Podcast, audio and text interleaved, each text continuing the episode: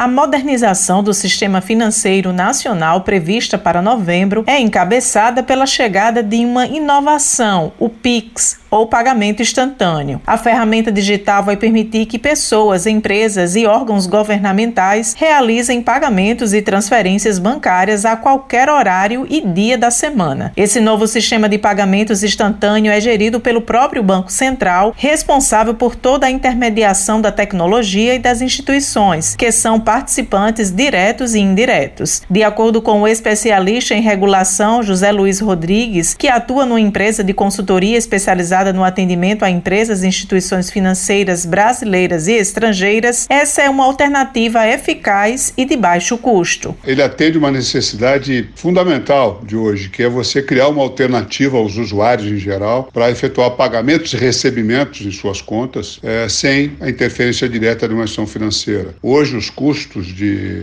transferências eletrônicas, de TEDs, de DOC são muito altos, inviabilizam muitas operações e a, o Pix vem para ser alguma coisa muito barata, quase que imperceptível de custo, e vai viabilizar esses pagamentos, esses recebimentos, e que é um, realmente uma, um, uma grande oportunidade, um, uma grande realização para o consumidor, para o usuário final. Além disso, o Pix conta com os protocolos de cibersegurança do Banco Central e informações agregadas que garantem uma segurança extra durante as operações. O cadastro estará disponível em outubro e a operacionalização em novembro. Quanto à utilização do Pix pelo cidadão comum, pela população em geral, tende a ser uma coisa muito simples, que vai ser amplamente divulgado. Acredito que vai se usar, usar os, os, instrumentos aí, a, a comunicação, visto educação financeira, para elucidar, para deixar isso mais claro para o cidadão. A partir de 5 de outubro vai ser possível fazer o cadastro das chaves no Pix aí, com o número do telefone celular, com CPF, com CNPJ, com o próprio e-mail, que vai possibilitar realmente, por meio desses dados, fazer pagamentos instantâneos de qualquer quantia por meio do telefone celular, por exemplo. Então é um método bastante simples que deve estar disponível a partir do dia 16 de novembro, quando fica implantado.